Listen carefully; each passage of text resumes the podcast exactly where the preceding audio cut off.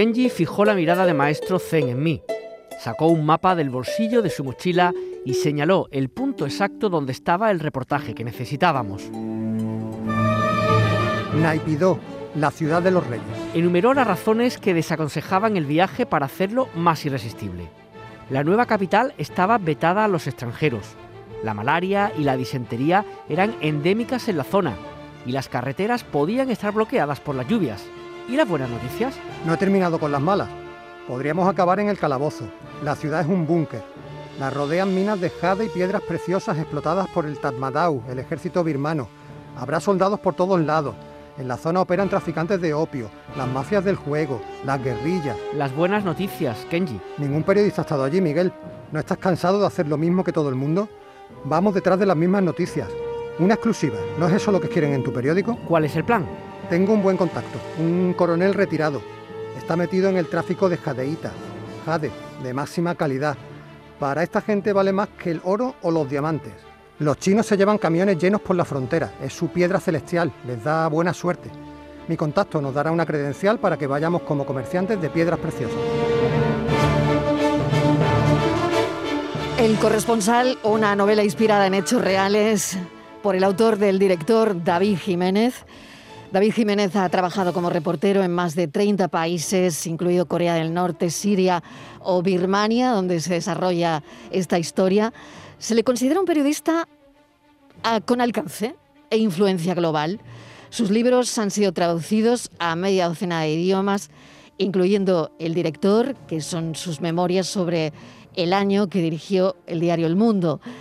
También ha publicado Hijos del Monzón, Premio Internacional de Literatura de Viajes, El lugar más feliz del mundo, El botones de Kabul, novela inspirada en su cobertura en el conflicto afgano y es también columnista del New York Times.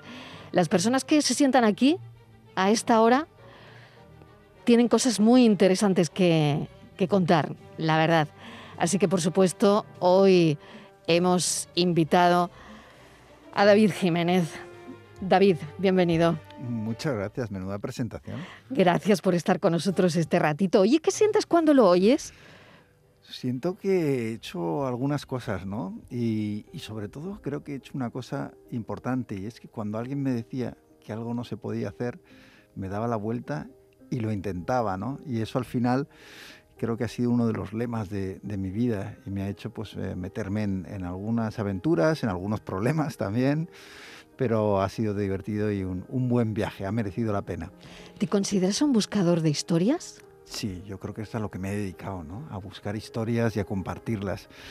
Y si eso suponía irse a Corea del Norte, como mencionabas, o a Afganistán, o, a cualquier lugar, mm, pues lo hacía, ¿no? Hubo un momento breve en el que también eso supuso eh, buscarlas eh, desde el despacho del director del mundo. Y bueno, también ahí dimos un poco de guerra.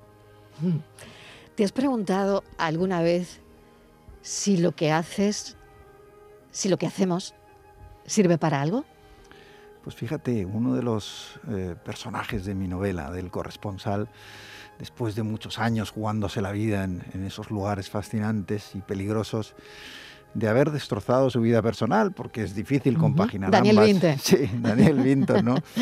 y en un momento ya en el que parece que está de, capa caída, se pregunta precisamente eso, ¿no? Eh, ¿Todo lo que ha hecho ha servido para parar alguna bala? reparar alguna injusticia. Y es un momento que yo creo que todos los periodistas eh, llegamos a ese punto en el que nos hacemos esa pregunta. Yo pienso que sí, ¿no? que mm, quizá uno no consigue todo lo que quisiera, pero sí que conseguimos mejorar un poco la vida de algunas personas, aportar un poquito de luz en rincones oscuros y sobre todo estar del lado de, la gente muchas veces cuando te necesita. Yo me quedo con esa sensación. Mm. Los personajes de, tu libro deben estar inspirados en lo que te has ido encontrando. Bueno, yo me he bebido el libro, se lo recomiendo a todos los oyentes, está claro, me lo he bebido en el fin de semana porque, bueno, te engancha, ¿no? Y eso es eh, muy interesante. Te enganchan los personajes también, ¿no? Eh, me interesa mucho ese corresponsal veterano, Daniel, ¿no? Que dice que los cementerios están llenos de gente valiente.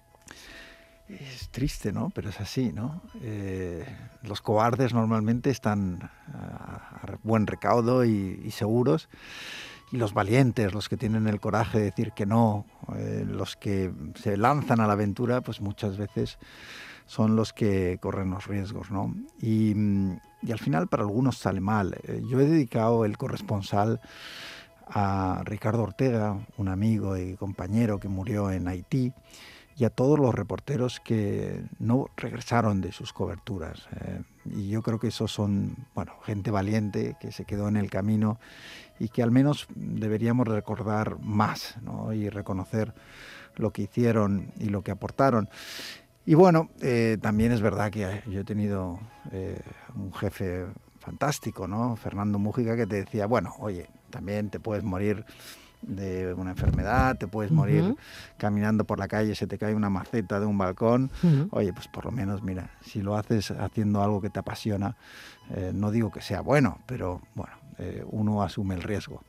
Tu historia con el fotógrafo japonés, em, que bueno, pues queda es otro de los personajes del libro, ¿no?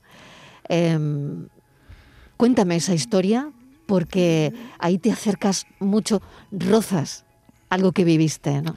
En la realidad. Sí, a mí, bueno, yo, he situado el corresponsal en, en un país fascinante como Birmania. Uno de los personajes dice, el más bello y triste jamás inventado. Es un sitio donde la gente es especial, es muy bonito, pero es verdad que está sometido a una dictadura atroz desde hace décadas. Yo llegué allí para cubrir esa revuelta azafrán en la que la gente pedía libertad y allí uno de los pocos periodistas que también había entrado en el país era Kenji Nagai. Y Kenji Nagai era un fotógrafo japonés que había estado también en diferentes conflictos. Y en un momento dado estábamos en, en la calle principal de, de Rangún, frente a la pagoda de Sule, los manifestantes sin violencia estaban reclamando su libertad y llegaron unos camiones llenos de militares. Se bajaron y sin mediar palabra empezaron a disparar. Yo al principio pensé que eran balas de fogueo, eh, no me podía imaginar que se pudiera disparar a gente inocente de esa manera. Pero enseguida vi eh, que había sangre entre algunos de los manifestantes que sus amigos llevaban en volandas y eh, una de las personas que a pocos metros de donde yo estaba fue abatido fue el fotógrafo y periodista Kenji Nagai.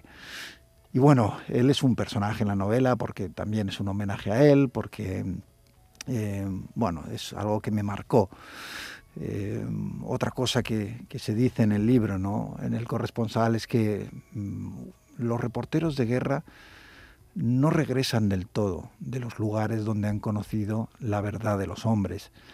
Quizá eso es lo que me pasó a mí, que en Birmania se quedó una parte de mí. Y, el libro es también, por supuesto, es un libro de aventura, que la tiene mucho, es un libro de amor, tiene dos historias potentes de amor y, de riesgo y de conocer la vida íntima de los reporteros.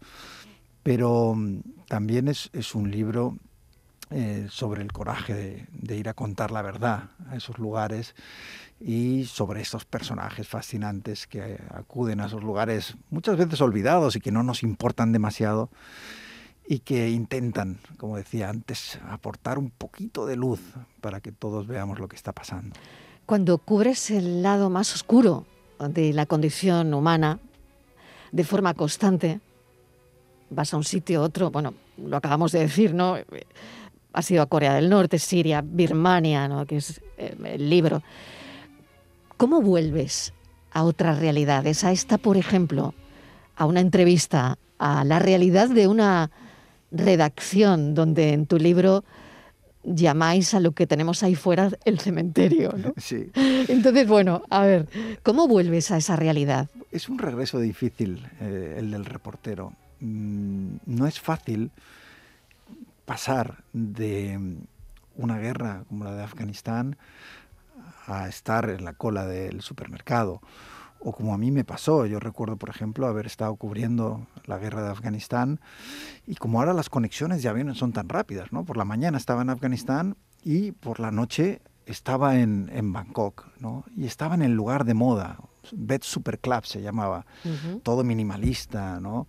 Y de repente las mujeres con burcas ahora eran eh, jóvenes bailando, ¿no? alegres, y ya no estaba la guerra, mm, sino que era la diversión, era el restaurante, los cócteles, el... y es duro, ¿no? Porque al, principio mm, estás como, te sientes como un extraterrestre, fuera de lugar, ¿no? Porque tu mente está todavía en el conflicto que estabas cubriendo. Ahí es donde yo creo que es importante regresar a un entorno familiar que te devuelva un poco la realidad, ¿no? Y que tu mujer te pregunte eso de, hay que tapizar el sofá, de qué color lo quieres, ¿no? Porque mm, esa es la manera de, mm, de volver de golpe. De conectar, de volver a conectarte, mm, ¿no? Pero muchos compañeros no tienen ese entorno, vuelven a pisos vacíos, eh, la cabeza sigue pensando, siguen estando allí, ¿no? Es un poco Daniel Binton en, en, la novela del corresponsal. Eh, él tiene esa herida de haber cubierto el genocidio de Ruanda y, yo creo que eso le persigue siempre, ¿no? Porque quizá una de las cosas más difíciles de aceptar para los reporteros de guerra es que al haber visto cómo nos podemos comportar en situaciones extremas, empiezan a ver que esa posibilidad existe en todos nosotros. Entonces, tú vas caminando por una calle y te dices, bueno, esta gente no lo sabe, pero si estuvieran bajo las circunstancias que viven en Afganistán o en uno de estos lugares, también ellos serían capaces de hacer cosas que ni siquiera imaginan. Y esa verdad, la verdad de los hombres, de lo que somos capaces, es algo que persigue a, los reporteros de guerra, incluido a ese personaje que, te gusta, ¿no? De Daniel mm. Binton, que también es mm. mi favorito en, mm. el corresponsal. Es mi favorito. Eh, David, ¿qué te lleva a tu primera guerra?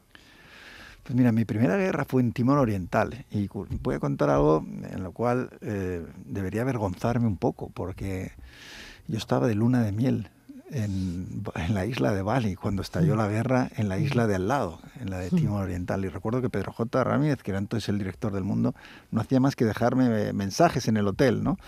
Está estallando una guerra al lado, ¿no? Y al final, bueno, eh, tuve que suspender mi luna de miel y curiosamente fue el lugar donde más cerca estuve de que me mataran, es decir, de que mi mujer se quedara viuda. Recién casada. Recién casada, ¿no? Em, ¿Y por qué fui y, por qué he ido a las guerras? Mm, yo soy un convencido de que mm, nadie va a una guerra si eres periodista por hacerte famoso o por ganar dinero, que no lo hay, ni siquiera reconocimiento hay demasiado ya, ¿no?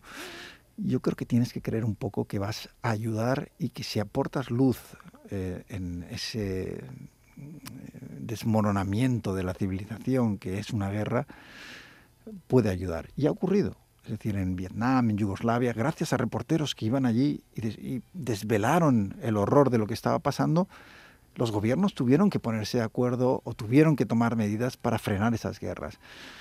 Y tú crees que a lo mejor yendo allí vas a conseguir ayudar a reparar un poco el conflicto, a detenerlo.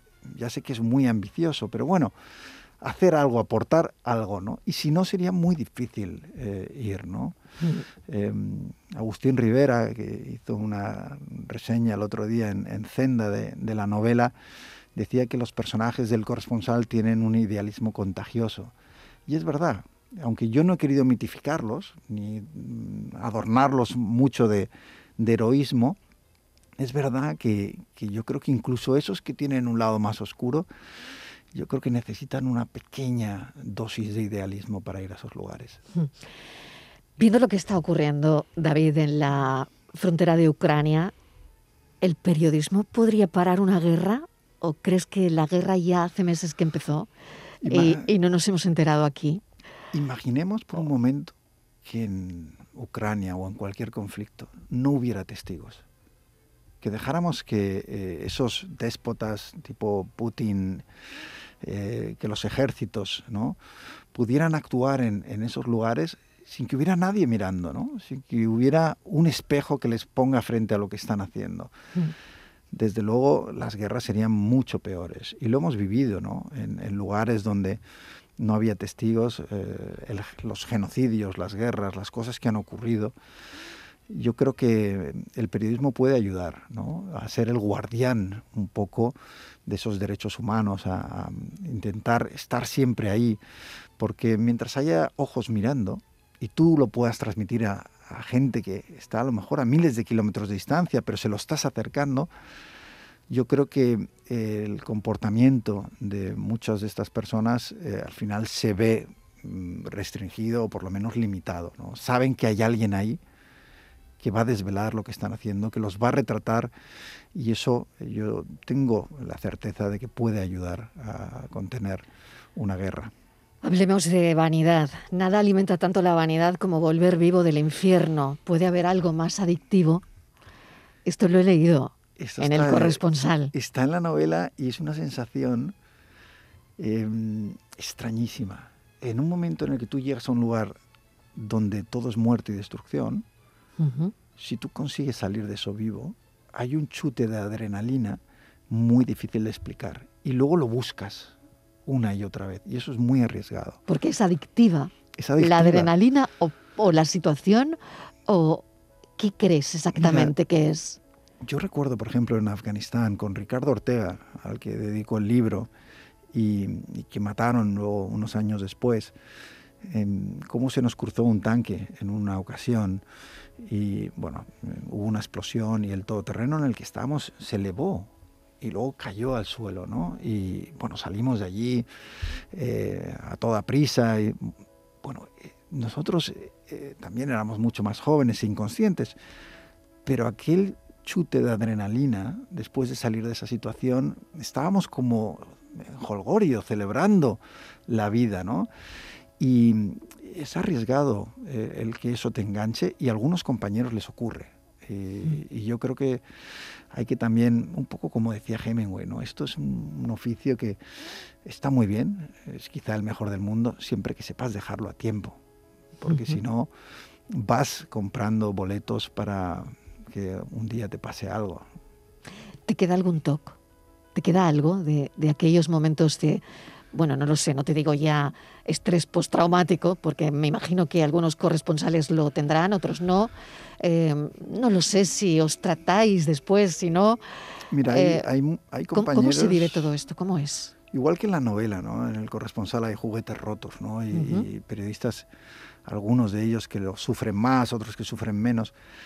Sí que te queda algo. Y, y en, en el libro hay un momento en el que Daniel Vinton, este personaje fantástico, que es real porque es uno de esos que uno se encuentra en el camino, dice que hay una cosa que no le perdonará nunca al periodismo y es que le haya hecho perder la confianza en la naturaleza humana.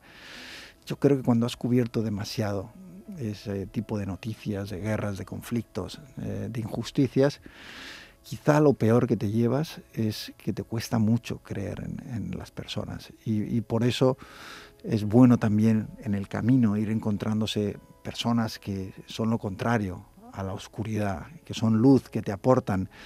Y contar también historias felices y volver a los sitios, que es algo que yo he hecho mucho como periodista, regresar a los sitios para ver que también a veces las cosas mejoran y también, porque si no... En Birmania va a ser que no, ¿eh? En Birmania, desgraciadamente... De momento no. No, pero... porque fíjate lo que ha vuelto a ocurrir. ¿eh? Claro, cuando yo estaba escribiendo... Afganistán lo mismo, ¿no? Es increíble, ¿no? Yo, es increíble. Yo, estaba escribiendo El Corresponsal en Málaga, de hecho, en febrero del año pasado. Y no del año pasado, del 20. Y de repente llegó la noticia de un nuevo golpe de Estado en Birmania y, veía las imágenes en televisión y de nuevo estaban aplastando a gente inocente.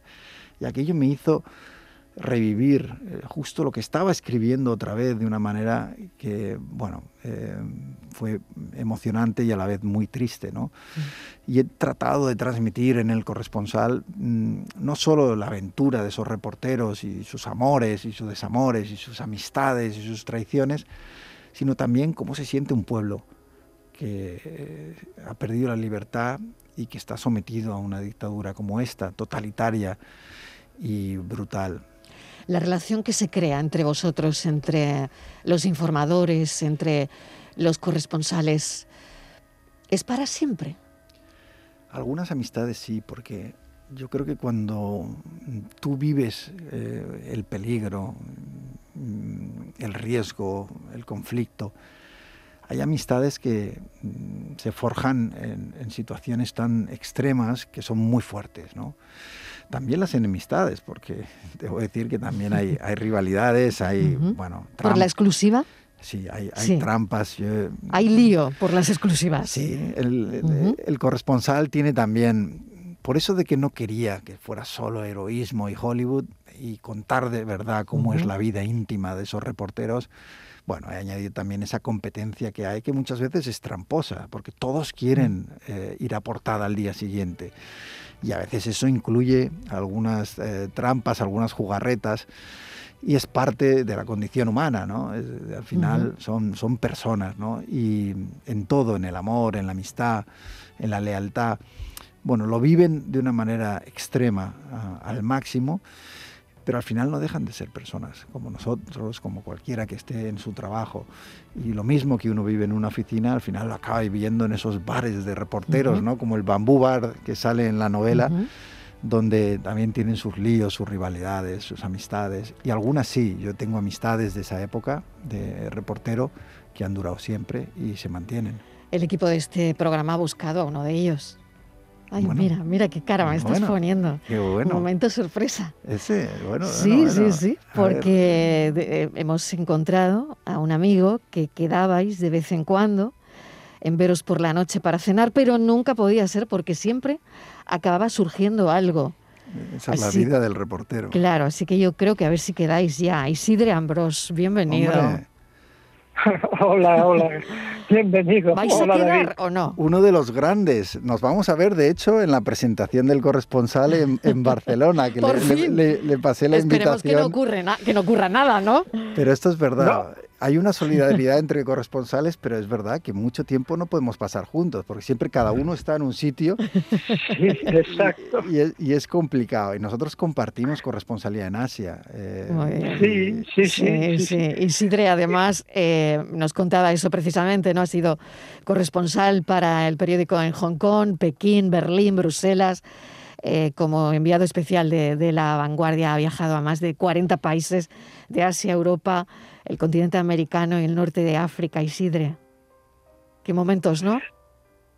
Sí, sí, pero eh, es especialmente lo que lo que decíamos de Asia es que en Asia es muy difícil quedar para cenar, porque claro, eh, tenéis que pensar, tenéis que pensar que cuando nosotros en Asia son las 10 de la noche, las 9, las 8, claro, en España es mediodía es cuando se deciden las portadas, las secciones, lo que abre el periódico o los informativos, con lo cual siempre estás pendiente de que te llamen y, te, y te estropeen la noche, digamos. no, no, nos hacen madrugar, a los que hemos sido corresponsales en esa parte del mundo, no nos hacían madrugar como a los que están en América, sí. pero es verdad que luego tenías eh, pues, eh, noches de, trabajo que era el momento intenso, ¿no? En las redacciones, y, claro. Y madrugadas también, ¿no? Madrugadas en las que acababas eh, muy tarde, ¿no? Y, y bueno, yo recuerdo, de hecho, en, Fukushima, por ejemplo, ¿no? En, después del tsunami y de la crisis nuclear, la única vez que me ha ocurrido que me he quedado dormido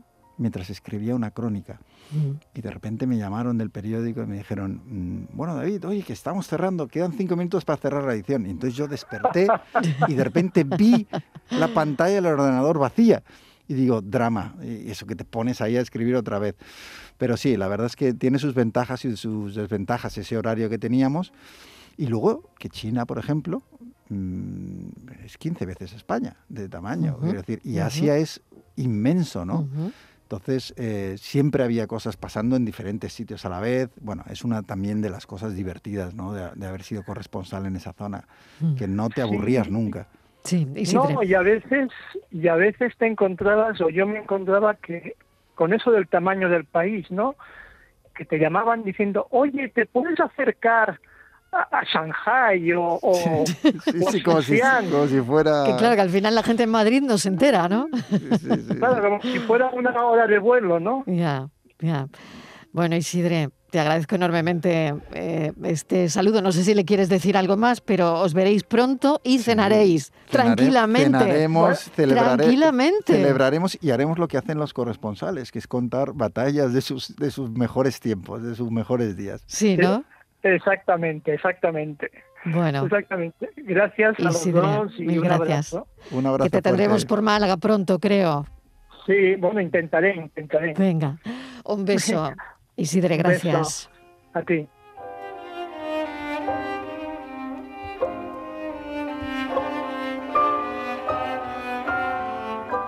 ¿Hay esperanza para los países en guerra?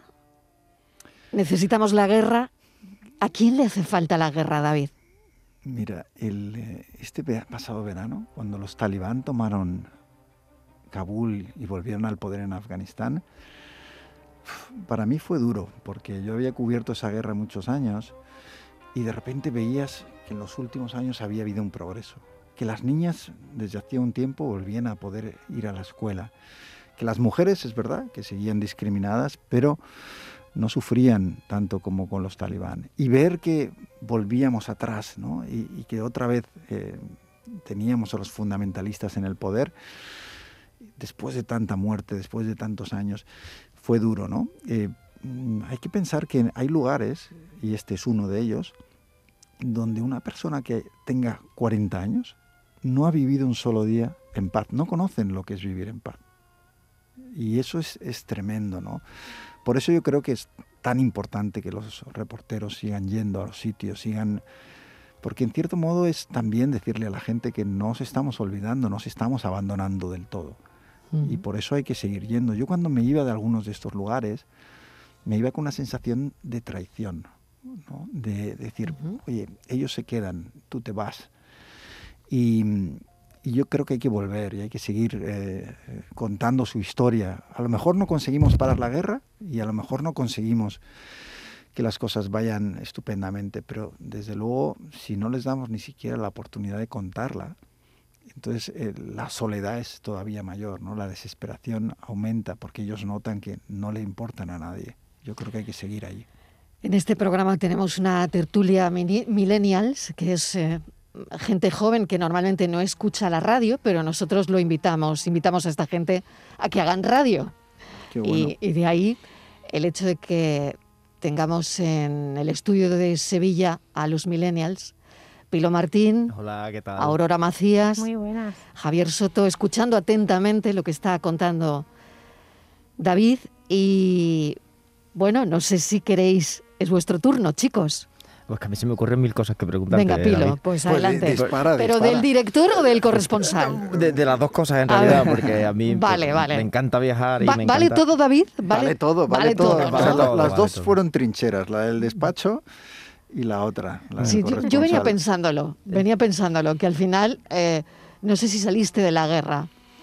Cuando Me metí- volviste me eh, met- a la dirección de- bueno, del de- mundo, des- directamente. después de esos 20 años de corresponsal, eh, entrar y volver a España para ser director de un periódico grande como El Mundo, fue meterme en otra batalla, ¿no? Y al final son muy parecidas en una cosa. Las dos al final es la búsqueda de la verdad contra gente que intenta impedirte que la cuentes, ya sea en el caso de esos conflictos, pues soldados, regímenes, gobiernos, y en el caso de España, pues me encontré también con mucha gente obstaculizando la búsqueda de la verdad, desde empresarios a políticos a directivos de medios. Pilo, Yo iba a preguntarte por la vuelta, porque Venga. voy a hacerte dos preguntas. ¿eh? La primera es, claro, cuando uno vive 100 vidas, porque al final, eh, al estar tan expuesto en una situación tan intensa, donde lo- las emociones y el tiempo pasa de otra forma, ¿cómo vuelve uno a su vida normal? O sea, ¿cómo vuelve uno a disfrutar de un puchero con su familia? ¿O cómo vuelve uno a, a, no sé, emocionarse en una plaza de cualquier ciudad que, te guste? ¿no? Esto para mí es difícil. Y la segunda pregunta que quiero hacerte, que también es muy cortita, es, yo he tenido la suerte de, estar en sitios, bueno, he trabajado por ejemplo mucho en Tijuana, ¿no? donde ha sido nombrada la ciudad más peligrosa del mundo, pero he, he coincidido con viajeros siempre y siempre hablamos de lo mismo, que es, da la sensación como que todo el mundo piensa que, no sé, que Afganistán es mucho más peligroso de lo que es, o que Tijuana es mucho más peligroso de lo que es, por supuesto México, ¿no? O que, o que el este de África es mucho más peligroso de lo que es. Entonces, ¿qué, responsabilidad tenemos los que vamos y lo contamos, los que no vamos? Pues Yo lo cuento a mis amigos, pero tú lo cuentas a, a- tienes la suerte de ser un altavoz mucho más grande, ¿no? Entonces, eh, va, va por ahí la cosa. O sea, cuando volvemos, ¿cuál es nuestra responsabilidad y cuál es nuestro modo de vivir a los que nos gusta viajar a sitios que son extremos, ¿no? Bueno, yo después de haber estado en lugares extremos, eh, vengo a Málaga y soy feliz. Quiero, decir, me encanta. Es que Málaga, es Málaga. Como para no serlo, David Jiménez. Me encanta, ¿no? Y como decía antes, el, el corresponsal es una novela que mm. yo viví en 20 años de corresponsal y de aventuras y, y al final la terminé escribiendo en Málaga, eh, mm. muy a gusto, ¿no? Y, y es verdad que, que, al final uno no puede vivir en el límite constantemente. Yo siempre he disfrutado de esos momentos de, de regreso y, y, de, bueno, de estar en lugares donde no pasan esas cosas. Y eso nos debería hacer pensar a todos en lo privilegiados que somos. Es decir, eh, yo, claro, el haber estado en esos lugares te da esa perspectiva también, ¿no? Tú estás en una playa tranquilamente, donde no está pasando nada y de repente cruza un avión, ¿no? Y cuando cruza un avión, tú aquí piensas en gente que se está volviendo a su casa de unas vacaciones. Pero en Afganistán, cuando cruza un avión en el cielo, los niños piensan que viene alguien a lanzar bombas. Y eso es muy duro. ¿no? Entonces tenemos que tener en cuenta pues eso, eh, que vivimos en, en, la parte más amable, privilegiada del mundo, con luego nuestros problemas, que los tenemos y todos tenemos cada uno nuestras cosas, ¿no? Pero sí que lo somos, grandes privilegiados. Aurora. David, eh, como te contaba Marilo, nosotros al final somos de una generación reciente, los millennials, ¿no? Como nos llaman, y, muchos nos caracterizan o, nos ponen la etiqueta de, ser unos culos inquietos en el sentido de, tener una aspiración, una ambición de vida que nos lleve a vivir en muchos sitios distintos, aspirando a muchos trabajos diferentes, ¿no? Eh, yo te, escucho y, pienso, es millennial antes de que nosotros apareciésemos. Sí. porque... Para esto no hay edad, ¿eh? Para... No, pero, pero es verdad que yo desde muy joven, cuando estaba en la redacción, pues me sentía mm, encerrado, ¿no? Eh, ¿Cómo entras en el despacho de Pedro J a decirle que te quieres ir a la guerra? Pues esto es muy curioso. ¿Cómo, ¿Cómo lo haces? Esto es muy curioso porque fíjate, yo estaba en la redacción de Madrid y estaba muy aburrido con lo que estaba haciendo. Y había una sala, que era la sala de teletipos, donde había unas portadas de periódicos de corresponsales que habían estado en lugares fascinantes y un mapa del mundo. Y entonces yo me fui ahí al mapa del mundo y de repente vi, a ver, ¿dónde no hay corresponsales? Y Asia era el único sitio donde no había nadie. Y entonces, después de entrar ahí, me metí, digo, pues eso, el miedo, me meto o no me meto en el despacho del director. Bueno, al final me meto y le digo, hay un sitio donde no tienes corresponsal. Claro, se queda muy sorprendido y dice, Asia, y yo me ofrezco voluntario. Y me dice, ¿pero tú has estado en Asia? Y yo digo, no. Y dice, ¿tú conoces algo de Asia? No. dice, pero quiero ir. Y me dijo, bueno, vete, prueba seis meses y veremos. Sin saber que iba a volver 18 años después para ocupar su puesto. Sí, Qué gran historia, David. Pues, insuperable. Totalmente. Perdona, es insuperable.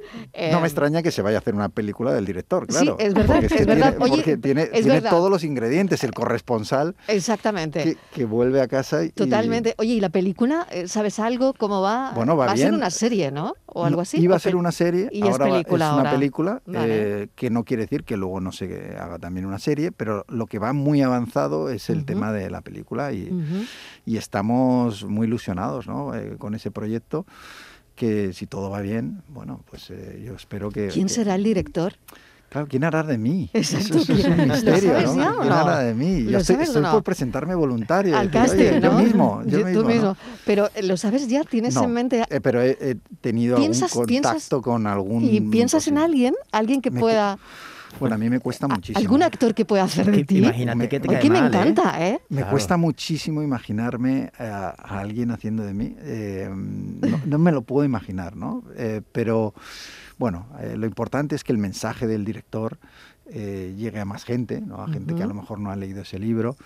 Y además, y te digo, el corresponsal, también tenemos ya algún indicio de interés en, llevarlo a, película por, por el lado de ese aventurero que tiene del periodismo. Además es color, es bueno y al final es pues eso no los países además que de los que hablas y luego la vida de la vida de los reporteros da muchísimo juego. Los que somos mayores recordamos grandes películas, El año que vivimos peligrosamente, Los mm. gritos del silencio, mm. grandes películas de mm. aventura, donde hay también amor, donde hay vidas al límite. Y hay eh, esos escenarios fantásticos, ¿no? exóticos, como en este caso Birmania, que dan muchísimo juego para meter una gran historia en el cine y, por supuesto, en una novela como El corresponsal. Javier Soto, me queda Javier. ¿Qué tal, Mariló? Hoy un saludo, eh, David, que me está encantando la entrevista, especialmente la parte en la que has dicho pues, cuál crees tú, tú que sería el, el, rol o la función de, del periodista de, que va a la guerra, ¿no? Eh, que me ha encantado, que al final es esa capacidad de cambiar las cosas mm, en contextos y en situaciones en las que la gente es donde más sufre, cuando su vida está en peligro. Y, y yo hay una cosa relacionándolo con el periodismo de hoy, y los medios de comunicación que no soporto, que son los tertulianos. Y, y Somos nosotros. Claro, hay que ver. No te soporto, Javier. Claro, pero los Ya tertulianos sabes que la generación millennial no... Los tertulianos como que Tenemos no. que llamar de otra Yo- forma, Javier. Sí, Yo los tertulianos, los Está muy tertulianos. denostado eso del tertuliano.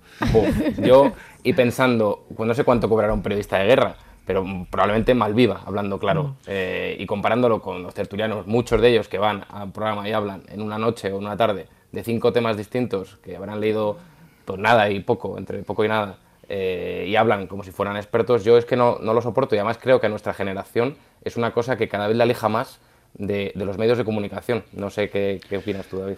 Bueno, esto está muy relacionado con eh, que la vida eh, de aventuras del corresponsal esté en vías de extinción. Es decir, es mucho más caro enviar a reporteros a esos lugares que juntar a cuatro o cinco periodistas a que se griten en una tertulia. Yo no estoy en contra del análisis sosegado, de juntar a periodistas que sepan de los temas, pero muchas veces en España nos encontramos con gente que lo único que hace es gritarse, insultar y servir a un partido político, a uno de los bandos políticos en España, y ese es el juego.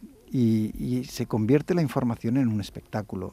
Entonces, eh, es triste, pero se paga hoy mucho más por esos trabajos que por el de reportero, donde vemos a jóvenes que viven en precario, muchos, a- Mm. yo tengo muchos amigos de diferentes edades, y la gente te dice que pierde dinero en las coberturas.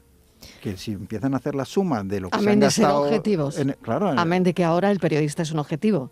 Son mu- es mucho más arriesgado ahora ir a cubrir un conflicto de lo que ha sido nunca, probablemente. Ya no somos vistos como neutrales. Y, eso es un, un problema. Si además le añades la precariedad, a mí lo que me preocupa es quién va a irse a jugar la vida a esos lugares cuando no te hacen caso en la redacción, cuando el sueldo es mísero, cuando realmente el reconocimiento está en tertulianos mm, de estos mm, que todos conocemos, eh, que lo único que hacen es montar escándalos y demás. Ahí es donde hay que darle la vuelta a las prioridades eh, y a los valores del periodismo, ¿no? Para que vuelva a contar realmente, por encima de todo, aquellos que buscan la verdad, los que son honestos, los que son creíbles, los que son rigurosos y, por supuesto, también los que se van a esos lugares. Pero yo también reivindico aquí el periodismo local, el periodismo nacional. Cuando se hace bien, siempre es un servicio público y es beneficioso para la sociedad. El problema es cuando se hace mal o cuando decimos o hablamos de periodistas que no hacen nada que tenga que ver con el periodismo. Y eso es lo que desde nuestra propia profesión tenemos que denunciar. Es lo que hice yo con el libro El director y mis problemas me trajo. No. Veremos, veremos en la Todo se ha película. ¿Qué dicho. problema? Algún problemilla, algún enemigo Yo creo que no. me, me trajo. Y, y, bueno, ahora, oye, me he lanzado una novela eh, esperando que no me traiga problemas y aún así, no te creas, hay algo- por ahí alguno que se siente ya identificado. Que ¿En ya- serio? No Sí. me digas. Bueno, sí, en serio. Ya hay alguien que se ha visto que- reconocido. Es que me puede un poco la maldad cuando Ya. hablo de periodismo, porque yo Ya. quiero tanto esta profesión que mm, al final soy incapaz de, de describirla simplemente desde su lado bueno, ¿no? Y, y- y me gustaría tanto que hiciéramos las cosas de otra manera, y creo que es posible hacerlas de otra manera. Mm. Y luego hay gente estupenda en la profesión, eh, que también hay que decirlo, que muchas veces no pueden hacer el trabajo que les gustaría, ¿no? por, por las presiones, por mm, los intereses, por las ataduras de, de los medios. Y a mí me encantaría que, que eso no fuera así. Y luego me encantaría que una novela como El corresponsal pudiera ser escrita dentro de 15 o 20 años por cualquiera de los jóvenes reporteros que hay aquí. Y me temo que van a tener que leer cómo es la vida o cómo era la vida de los reporteros porque no se va a repetir. David, te tengo que dejar porque si no vas a llegar tarde a la presentación de la FNAC y me van a echar a mí la culpa. Ahí estaremos Entonces, a las 7. Sí, cuéntame que a las 7 estás eh, en la FNAC de Málaga eh, presentando esta novela. Te la presenta, si no me equivoco, Agustín. Sí, Sí. el- va a ser, bueno, yo he presentado todos mis cinco libros, los he presentado en, en, eh, aquí en, en Málaga. Siempre se me ha tratado genial y me apetece un montón. Y seguro, además, que luego se animan un montón estas presentaciones con preguntas, con- bueno, y uno como no está en los micrófonos como aquí, pues se suelta incluso más. O sea que habrá alguna exclusiva daremos. Ah, qué bien. Entonces no me la pierdo. Mira, yo que daremos. pensaba que digo, me dará la exclusiva a mí en antena y ahora resulta que la va a dar en la FNAC. Bueno, oye, No me lo también puedo aquí, creer, ¿eh? eh, Es oportunidad aquí para eh, está claro. aquí he, de- he desvelado hasta que dejé a mi mujer en la luna de miel para Eso irme a la guerra. O sea, eso hay- sí, algunos eso sí. secretos he desvelado. Eso estaba bien. Eso algunos estaba bien. secretos he desvelado.